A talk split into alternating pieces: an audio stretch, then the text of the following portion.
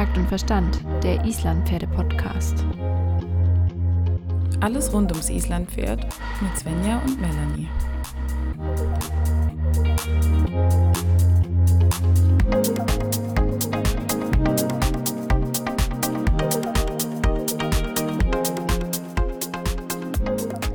Wir haben uns mit Sandra im ersten Teil schon über die Gymnastizierung von Gangpferden unterhalten und es gibt noch viele spannende weitere Erkenntnisse, die ihr jetzt im zweiten Teil anhören könnt. Ja, und wenn wir jetzt so ein bisschen an der Schiefe dran waren, dann ist für mich einfach das nächste, oder was heißt das nächste, das geht ja alles äh, auch zusammen, ist dann, Genau. wie gesagt, die Balanceverschiebung von vorne nach hinten. Das ist ja grundsätzlich auch etwas, was wir meiner Meinung nach beim Isländer auch wirklich suchen oder wollen, eben auch zum Tölten.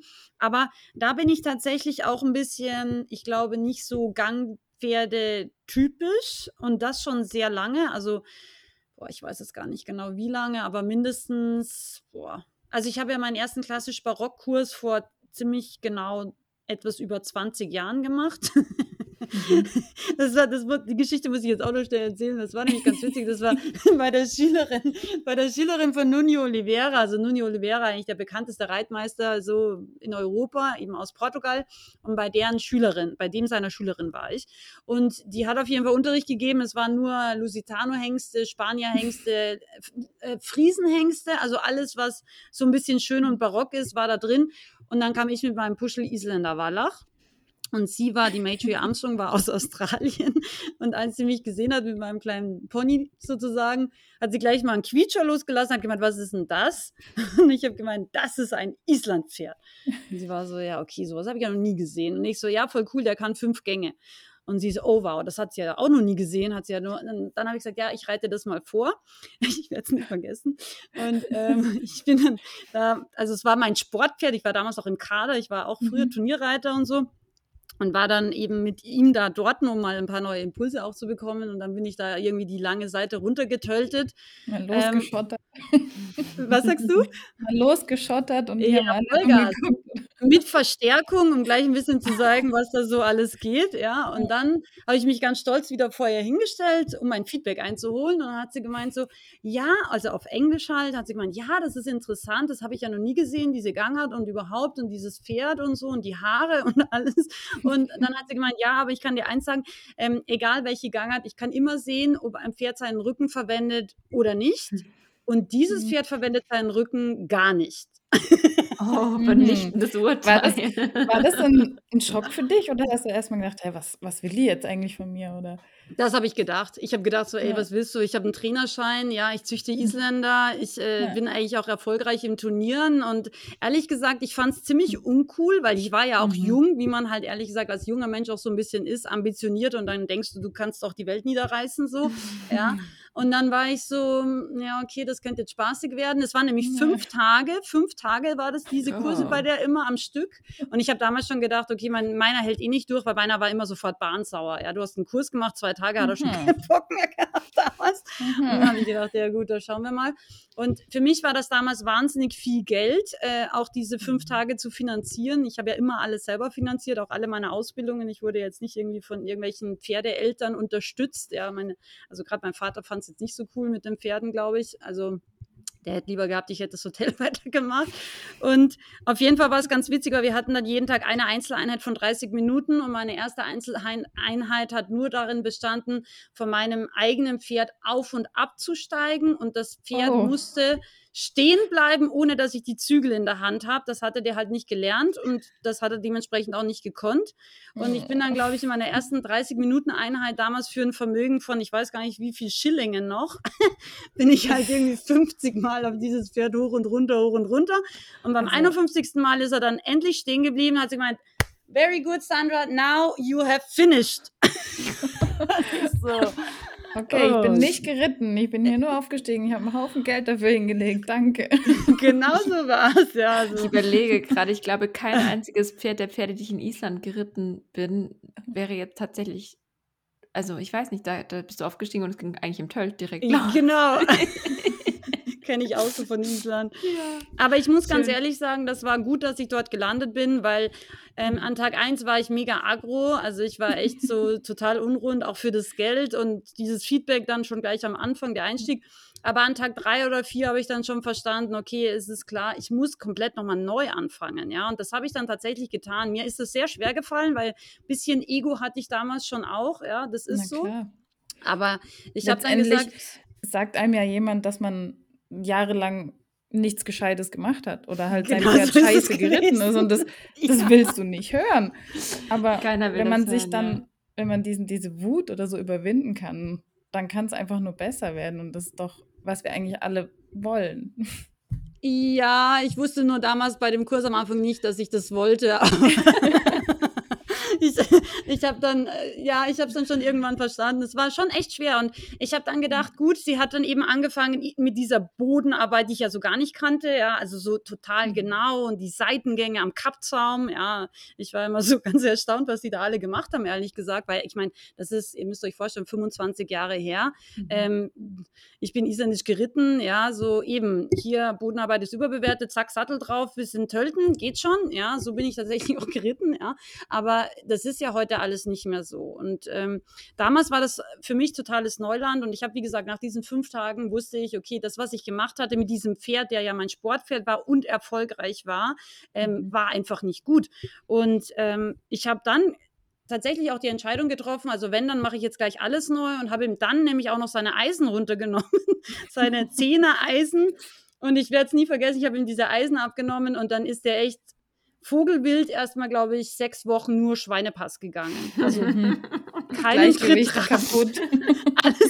Und dann habe ich gesagt, okay, liebe Marjorie, du hast recht gehabt. Dieses Pferd ist gar nicht ausgebildet, weil es ist gar nicht gymnastiziert. Es hat gar keine Balance. Ja, es kann jetzt nicht mal mehr traben. Ich habe ihm seine Gewichte weggenommen. Mhm. Es kann nicht mal mehr freilaufen, traben, geschweige denn so ein bisschen galoppieren. Also es war wirklich, das war furchtbar. Also das war mhm. echt krass und ähm, Genau, das war also Stunde null.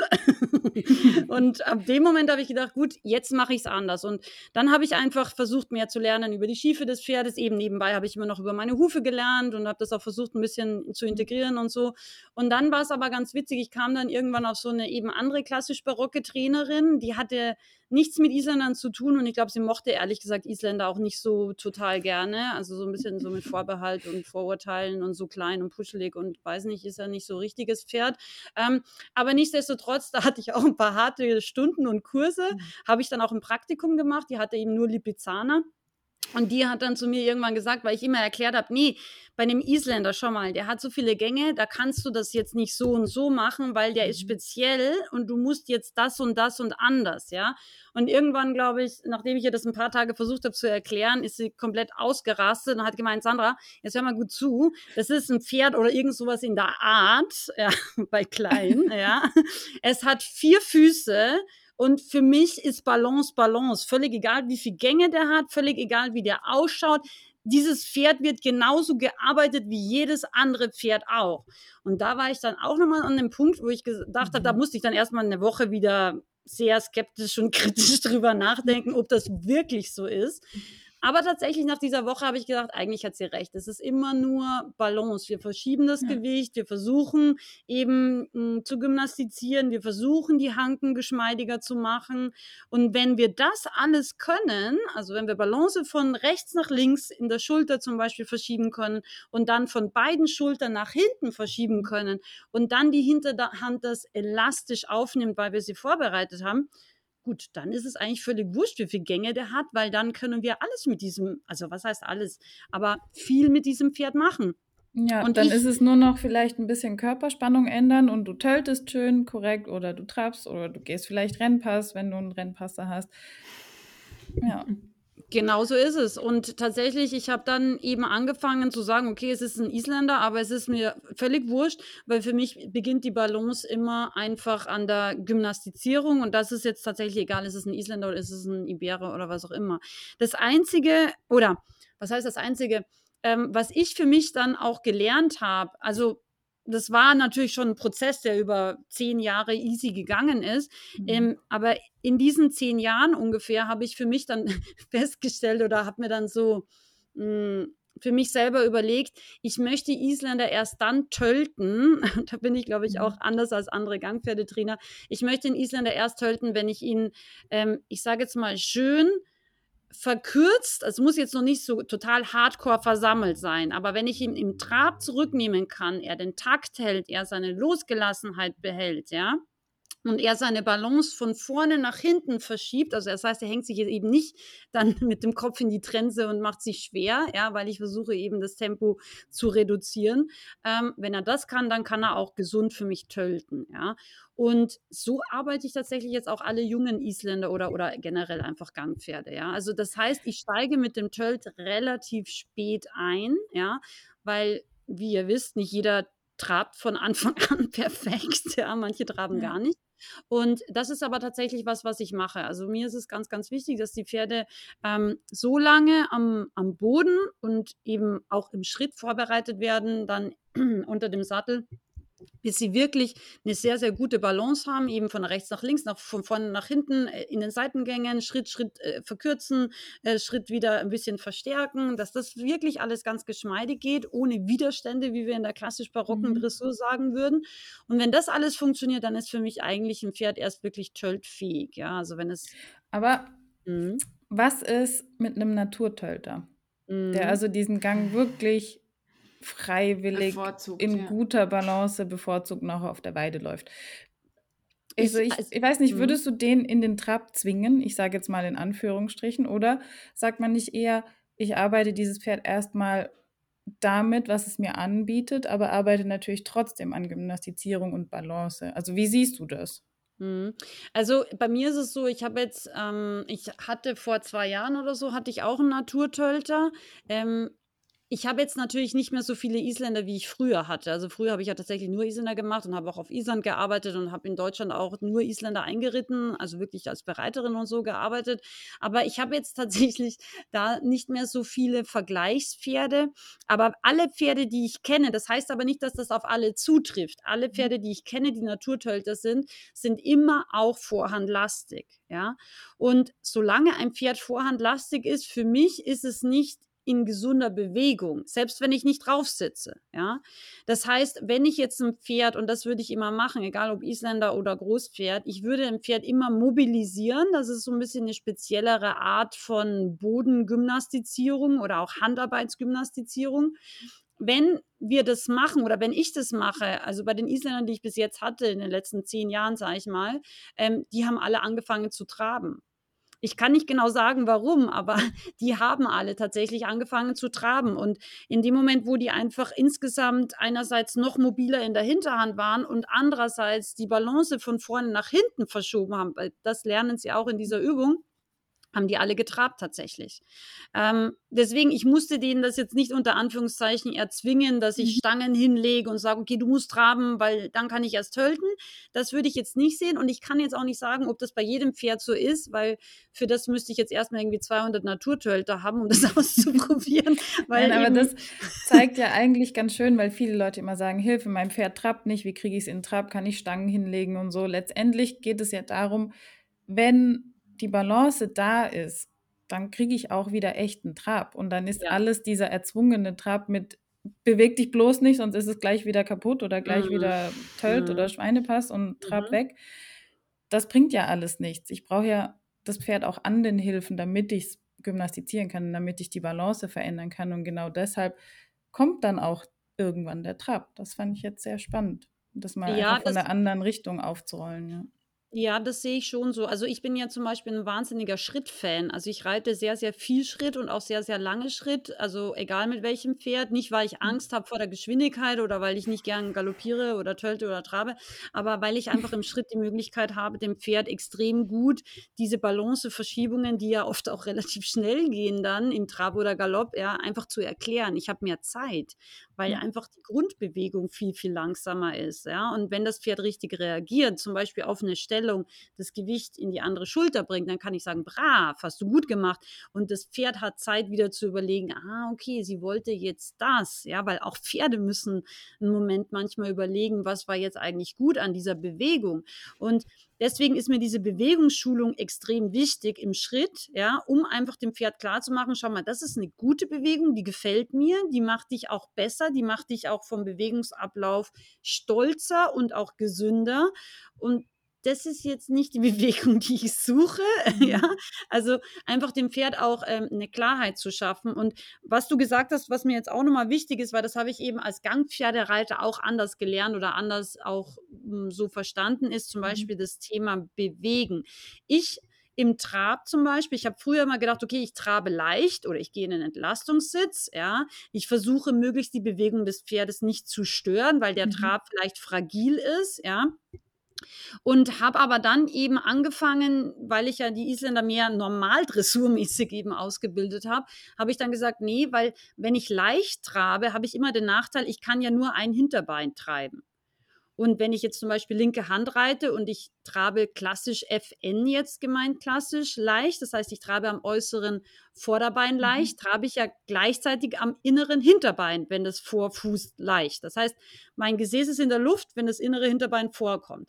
Wenn ich jetzt aber eine Biegung reite, zum Beispiel, will ich ja vielleicht genau dieses Hinterbein in der Biegung fördern, aktivieren, mehr unter den Schwerpunkt bringen, wie auch immer.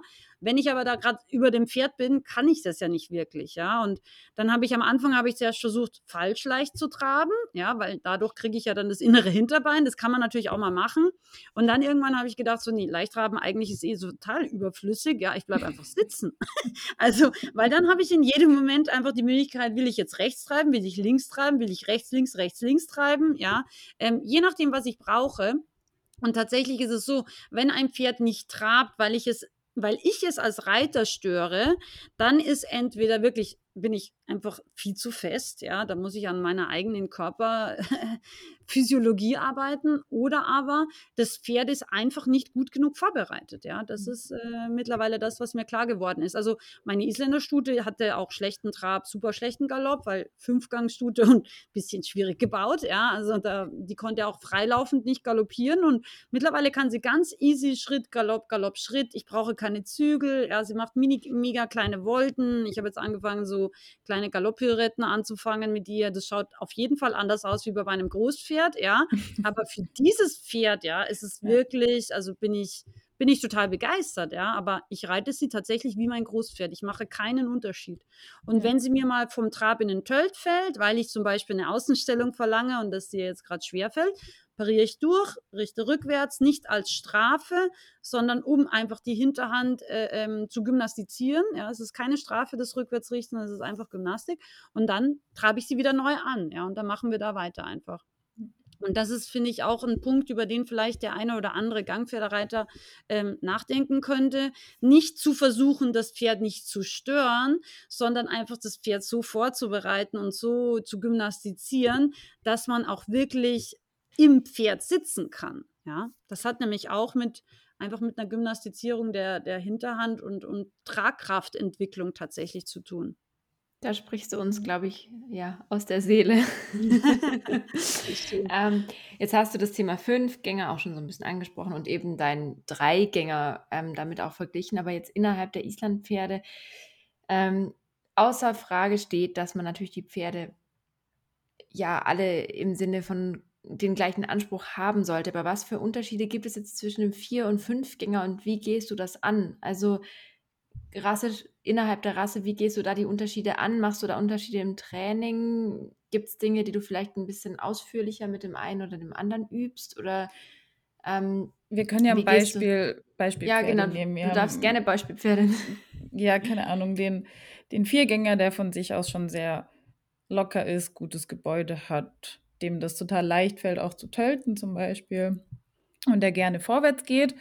Und dann haben wir irgendwie so eine kleine Fünfgangstudie, die ein bisschen faul ist und tendenziell sehr viel Spannung hat. Jetzt mhm. einfach mal so zwei Extreme.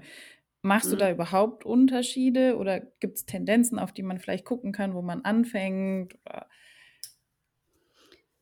ähm, also ja, ich mache schon Unterschiede, weil ähm, Mhm. das eine Pferd braucht das eine mehr und das andere Pferd braucht was anderes vielleicht mehr, ja. Ähm, für mich in meinem Konzept ist es ja immer so, ich will den Körper des Pferdes mobil haben. Ein Pferd, was viel Passveranlagung hat, hat meistens nicht so eine gute Mobilität oder auch Geschmeidigkeit in seinem Körper. Mhm. Ja. Eben dieses vielleicht auch eher kurze, feste Passpferd, sage ich jetzt mal. Ja. Ähm, das muss ich einfach oder das würde ich persönlich noch viel mehr vom Boden aus mobilisieren. Mit mobilisieren meine ich, das ist ein bisschen eine sehr spezielle, auch tatsächlich klassisch barocke Übung. Das schaut einfach so aus. Ich stehe praktisch frontal vor dem Pferd, erstmal am Kappzaum versuche den Kopf ganz gerade auf mich auszurichten. Das heißt, ich bin wie ein Pilar. Ich bin sozusagen, in Österreich würden wir sagen, ein Stempen, also ein Pfosten, ja. Mhm. Und um diesen Pfosten herum versuche ich das Pferd seitwärts mit der Hinterhand übertreten zu lassen. Das heißt, die Hinterhand kreuzt und die Vorhand bewegt sich normalerweise in einem deutlich kleineren Radius, wobei die eine Vorhand vor die andere nur tritt. Also die kreuzt nicht wie beim Schenkelweichen, sondern die zum Beispiel linke Vorhand tritt mhm. nur vor das rechte Vorderbein. Das heißt, die Bewegung ist viel kleiner als in der Hinterhand. In der Hinterhand ist es wirklich Kreuzen. Und das ist die sogenannte Mobilisationsübung oder man kann auch mobilisieren oder seitwärts übertreten dazu sagen. Und das mache ich im Kreis, ja. Und Je nachdem eben, wie fit das Pferd ist, mache ich da vielleicht sogar zwei Runden hintereinander. Wenn das Pferd ein Anfängerpferd ist, mache ich vielleicht auch nur einen Schritt seitwärts, Pause, wieder neu starten, einen mhm. Schritt seitwärts, Pause, abbrechen. Ja? Und diese Übung muss man meiner Meinung nach ganz, ganz doll mit so eher ein bisschen zuspannigeren oder eher mehrspannigen Pferden machen. Das heißt, alle Fünfgänger brauchen das oft sehr stark, weil die Fünfgänger oft mehr diese schiebende Hinterhand haben das heißt, weniger von ihrer Natur aus einfach für Tragkraft gemacht sind, ja, also, ja. sondern mehr für Schub, ja. Das brauchen die auch zum Rennpassen. Die sind oft auch ein bisschen in ihrer Zucht, die Rennpasser, die Fünfgänge sind ja oft auch ein bisschen kuhhässig gebaut. Das ist ja auch was, was von der Natur des Pferdes aus Sinn macht, weil wenn die diese hohe Geschwindigkeit haben, ist es besser, der linke Hinterhuf tritt am linken Vorderbein vorbei, wie greift da rein, ja. Da ja. ist ja die Verletzungsgefahr viel größer. Und tatsächlich, die Pferde sind schon so gebaut, wie sie es auch ein bisschen brauchen. Das ist gar nicht unbedingt, glaube ich, immer alles so aktiv so gezüchtet, ja. Aber dieses. Das ist vom Verwendungszweck her natürlich genau. schon so, wie man es haben will. Aber genau. letztendlich, genau. wenn du es gesund reiten willst, musst du halt doch ein bisschen Gymnastik machen. Ja, ja, unbedingt. Und diese Pferde eben, die so viel Schub mitbringen, wie gesagt, die sind oft auch eher ein bisschen steifer. Das heißt, die Beweglichkeit, diese Geschmeidigkeit in der Hinterhand und damit eben auch die Fähigkeit überhaupt zu traben und auch langsam zu traben, ja, ist bei denen oft wirklich Knochenarbeit, ja. Also das kann wirklich dauern. Und ähm, das würde ich ganz stark mit denen üben. Und so langweilig sich diese Übung anhört, die Pferde machen es wirklich gerne, weil sie merken, es tut ihnen gut. Ja? Und erst wenn der Rücken beweglich ist, erst dann würde ich mich da draufsetzen. Ja? Und dann würde ich wieder Schritt reiten. also ich reite, wie gesagt, erstmal viel Schritt. Und was auch eine wichtige, ähm, eine ganz einfache, aber wichtige Lektion für diese Pferde speziell ist, Wobei es ist für jede, alle Pferde wichtig, aber für diese Pferde ist es auch sehr wichtig, einfach rückwärts richten. Korrektes Rückwärtsrichten führt ja auch dazu, dass sie im Becken kippen und das wiederum fördert die Geschmeidigkeit in der Hinterhand. Also ähm, manche, manche gerade so ein bisschen Pass und eben auch ja, passveranlagte Pferde, die so viel Schub mitbringen, ja, die haben wirklich Hinterbeine erstmal wie so Storchenbeine, ganz gerade, ganz steif, ja. Mhm. Und deswegen traben sie auch sehr schlecht, zum Beispiel um Kurven, weil sie da nicht diese Flexibilität haben, ja, wie, wie wenn wir uns eine Feder vorstellen, ja. Und wenn du dann von dem Viergänger sprichst, da haben wir manchmal eher das Thema, dass wir ähm, dem Pferd vielleicht gar nicht so viel Elastizität beibringen müssen, sondern im positiven Sinne eben diesen Spannungsbogen auch wieder eher aufbauen müssen. Ja, also dass das Pferd eben lernt, eben im Trab sich zu verkürzen, ja, und mhm. ähm, und eben auch da stabil zu bleiben. Also das kann eben genau eigentlich vielleicht sogar das andere Extrem sein. Ja. ja. Und mir fällt jetzt noch was ein, wenn dieser Viergänger jetzt auch noch sehr temperamentvoll ist und einfach mhm. viel Energie hat. Mhm. Wie, also meistens wollen die dann ja auch einfach mal laufen. Also mhm. Lässt du die dann auch mal laufen oder sagst du, nee, wir reiten jetzt schon erstmal Schritt? Konzentriere mhm. deine Energie jetzt erstmal auf den Schritt und auf die Aufgabe, die wir haben? Oder sagen wir mal, du darfst jetzt auch mal drei Runden einfach vorwärts laufen. Du kannst, du kannst sogar noch weitergehen und sagen, wie ja. ist es, wenn dein Pferd im Schritt schon so eine Spannung hat, weil du merkst, ja. er will gehen. Wie gehst du mit der Situation um im Schritt? Reite ich nicht. okay, stell dich wieder weg. nee, stell, genau. Hat er, nee, so nicht, reite ich nicht. genau. Also es ist nee. eher eine Vermeidung dieser Konfliktsituation Nee, es ist für mich äh, dann nicht gut vorbereitet, ehrlich gesagt. Ich bin da mittlerweile, das habe ich von der Major Armstrong vor über 25 Jahren gelernt, ist dieses Thema vorbereiten und geschehen lassen. Wenn ich sehe, das Pferd, ich setze mich drauf, der geht sofort spannigen Schritt los, dann kann ich natürlich schon ein paar Mal probieren, anhalten, rückwärts richten, den Zügel wieder hingeben, vielleicht unter Anführungszeichen entspannt er sich. Also dieses zu viel Anspannung oder auch mhm. zu viel an Temperament. Ja, das ist ja jetzt Ja, das kann ja auch mental sein. Ne, genau ne? so ist es. Das ist, genau so ist es. Das ist es häufig, weil Körper und, und Geist und Psyche ist ja immer zusammen. Das wäre dann mhm. wieder, wo wir vorher gesprochen haben über die verschiedenen Typen, das wäre jetzt eben wieder mehr der araberartige Fluchtpferde-Isländer-Typ, ja, mhm. der einfach so ist, der aber dann auch gerne so reagiert, dass er den Unterhals rausdrückt und der Rücken ist eben weg. Deswegen ist es eben so wichtig zu verstehen, eine gute Bewegung hat immer eine Geschmeidigkeit in der Hinterhand, führt immer eine Geschmeidigkeit in der Hinterhand mit sich, ja. Wenn ein Pferd mir sozusagen auf der Vorhand davonläuft, ja, oder dann mit Unterhals rausdrücken reagiert, ja, ist das niemals eine gesunde Bewegung. Und wenn ich ein paar Mal versuche, das zu korrigieren und merke, nee, das wird nichts, dann muss ich ihn mehr vorbereiten. Das heißt, ich würde wahrscheinlich absteigen. Ich mhm. Auf am Zügel, also handarbeitstechnisch diese Mobilisationsübung machen. Also ich kann das nicht nur am Kapzaum, sondern ich kann es natürlich auch auf Trense machen würde ihn vorbereiten, würde dadurch mehr Elastizität in den Körper bringen und dadurch eben auch dieses bisschen Stress und bisschen negative Spannung, die der dann hat, abbauen, ja, und dann würde ich mich wieder draufsetzen. Und wenn es mhm. dann immer noch nicht klappt, würde ich es wahrscheinlich so lange wiederholen. Vielleicht, also das mache ich auch. Ich drauf, runter, rauf, runter, rauf, runter. Also das habe ich tatsächlich auch mit so einem Berittpferd, was ich gefilmt habe über fast ein Jahr. Da gibt es einige Videos, wo das so ist. Mhm. Ich wollte eigentlich reiten, das war mein Plan. Ich bereite aber jedes Reiten immer vom Boden aus vor, ob das jetzt Longieren ist, ob das Bodenarbeit ist oder ob es eben Handarbeit oder Abkauübungen ist. Ich mache das immer, das ist Standard, weil dann habe ich auch schon ein Gefühl, wie ist es. Und erst wenn ich sehe, der Rücken arbeitet, die Hinterhand arbeitet, dann setze ich mich erst drauf. Aber mhm. das heißt nicht, dass in dem Moment das Ergebnis dann so ist, dass ich sage, okay, ich reite weiter. Wie gesagt, ich, ich steige oft genug wieder okay. ab und sage, nee, so funktioniert es nicht. Das ist Negativtraining für mich. Ja? Und dann gehe ich immer einen Schritt zurück. Ich hatte auch, den werdet ihr vielleicht noch kennen, den Einer Öder.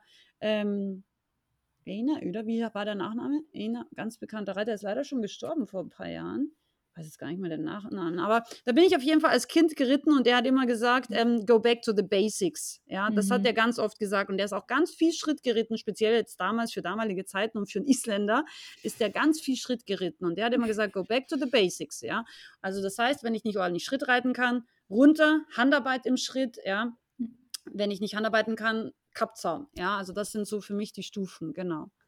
Ich glaube, wir haben gerade schon den Namen für unsere Folge gefunden. Wollte ich mal so am Rande bemerken. Go back to the basics. Bin ich voll mit einverstanden. Tatsächlich müssen wir das, mm, glaube ich, auch manchmal für uns selber wieder lernen, dass wir einfach die Grundlagen ähm, ja, wieder, wiederholen müssen, verfestigen, verbessern. Ähm, ja, und dass und man ist auch was, im Zuge von Corona, was ich jetzt total oft gehört habe, ja, wir haben die Zeit genutzt, um wieder an den Basics zu arbeiten, habe ich mich immer gefragt, was machen die Leute denn, wenn nicht Corona wäre? Also ich fand das total spannend. Ich habe das super oft ge mhm. gelesen und gehört, dass es eben so gesagt wurde, aber ich war dann auch immer ein bisschen irritiert und habe gedacht, hä, für mich gehört das eigentlich, glaube ich, zum ganzen Reiter, Reiter- und Pferdeleben irgendwo dazu. Aber ja. ähm, finde ich auf jeden Fall einen sehr, sehr wichtigen und guten Punkt, den du da bringst. Das also Sandra, mit dir könnte man stundenlang weiterreden und wenn wir jetzt mal auf die Uhr gucken. Ich habe auch gerade gedacht, so, oh. Vielleicht muss es noch einen Teil 2 geben von Back to the Basics. Ja, wer weiß. die Basics sind ja sehr umfassend. Ja, da ja, könnte genau. man äh, viele, viele Stunden darüber reden, was aber vielleicht auch wichtig ist, dass man genau das auch tut, viel mehr tut noch. Ähm, ja.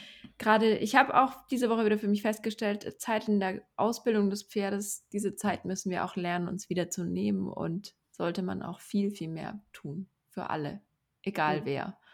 Das Unbedingt. Und auch da sind wir wieder eigentlich so wie am Anfang, denke ich, jedes Pferd ist individuell, ja. Und mhm. was einfach so wichtig ist, was ich auch immer wieder sehe, man vergleicht einfach zu viel, ja. Man denkt sich, okay, mein Isländer ist jetzt sechs, der muss jetzt, keine Ahnung, vier Gänge können, alle Seitengänge und was weiß ich nicht alles, ja. Nee, weil es gibt Pferde, die sind Spätentwickler, es gibt Pferde, die sind von ihrem Körper einfach anders, mhm. vielleicht mhm. anspruchsvoller als andere Pferde, die haben einfach nicht so viel Talent, so wie meine Isländer-Stute. Sie ist nicht so wahrscheinlich objektiv gesehen jetzt äh, so ein Wahnsinnstalent, ja. Aber nichtsdestotrotz, ähm, wenn man sich die Zeit nimmt und einfach sagt, okay, ich mache so lange diesen Schritt oder diese Stufe, ja, bis es wirklich, bis es wirklich sauber ist, ja, mhm. und geht dann erst weiter, dann machen Pferde auch meiner Meinung nach oder meiner Erfahrung nach gerne mit, ja, weil sie fühlen sich gut, sie merken, es geht voran, auch wenn das ja. nur in kleinen Triple-Mini-Schrittchen ist, ja. Ähm, aber das finde ich mega wichtig, so dieses Gefühl zu haben, man lässt sich nicht von außen beeinflussen oder stressen oder er muss jede Stunde galoppieren. Nee, wie gesagt, ich reite oft Schritt und manchmal reite ich tatsächlich auch eine ganze Stunde Schritt, auch mit meinen höher ausgebildeten Pferden weil ich einfach das Gefühl habe, das sind ein paar Details, die muss ich jetzt einfach noch mal ein bisschen genauer bearbeiten. Oder vielleicht bin ich auch selber an dem Tag, keine Ahnung, müde, irgendwas. Soll es auch geben. Soll es auch geben, ja. Was? Nein, ich bin immer nur topfit. genau, also das ist ein wichtiger Punkt, finde ich. Ja, absolut. Ja, ich glaube, wir müssen, wir müssen für, für diese eine Folge langsam zum Ende kommen. Ähm, ich habe gehört, du hast bald auch deinen eigenen Podcast. Das ja. heißt, wenn ihr da draußen jetzt mehr wissen wollt, dann ähm, könnt ihr auch direkt bei Sandra reinhören und ähm, ihre Gedanken noch weiter verfolgen. Wie heißt, gibt es schon einen Namen? Verrätst du uns den schon? Es gibt seit heute einen Namen, es gibt noch keine Links, aber er, ich habe auch nicht mehr so viel Zeit. Das sollte eigentlich am 28.02. online gehen. Wann auch immer du die Folge hörst, hoffentlich hat es geklappt. Ähm, genau, also der heißt ähm, äh, Pferdewissen, ganzheitlich und inspirierend. So heißt mein Podcast, genau. Ich möchte in diesem Kanal, ich habe ja viele Kanäle, also YouTube, Facebook, Instagram, aber in diesem Podcast möchte ich eben ganz bewusst, auch so wie wir es heute ein bisschen schon gemacht haben, auch manchmal Sachen hinterfragen, vielleicht die man jetzt auf YouTube nicht so, ich sage jetzt immer so philosophischere Themen, ja, oder ja. einfach so ein bisschen auch, ähm, ja, vielleicht auch alte Reitkultur, geschichtliche Themen oder so ein bisschen hinterfragen, weil ich glaube, da können wir schon sehr, sehr viel darüber oder für unsere Pferde lernen. Ja, und das ist eben, warum es auch inspirierend heißt, weil ich, wie gesagt, da auch ein paar andere Sachen mit reinnehmen möchte, wie in meinen anderen Kanälen. Also ich weiß jetzt schon sicher, dass ich da auf jeden Fall direkt reinhören werde und ähm, ja, freue mich auf auch. jeden Fall schon sehr darauf. Schön. Ähm, dann machen wir uns bereit. Wir bauen schon mal die Bluetooth-Box auf für einen entspannten Podcast-Abend und ähm, genau. Ja, sehr schön. Es hat mich wahnsinnig gefreut, mit euch zu reden und ähm, es hat mich schon jetzt inspiriert, muss ich sagen. Ja, das stimmt. Das waren wieder so viele Punkte dabei, die ich jetzt eigentlich am liebsten direkt ausprobieren möchte. Schön. Perfekt. Ja, vielen ich hoffe, Dank. Ich hoffe, dass, dass, es unseren Hörern genauso geht. Wollte ich noch kurz sagen. Und jetzt, Melanie, darfst du.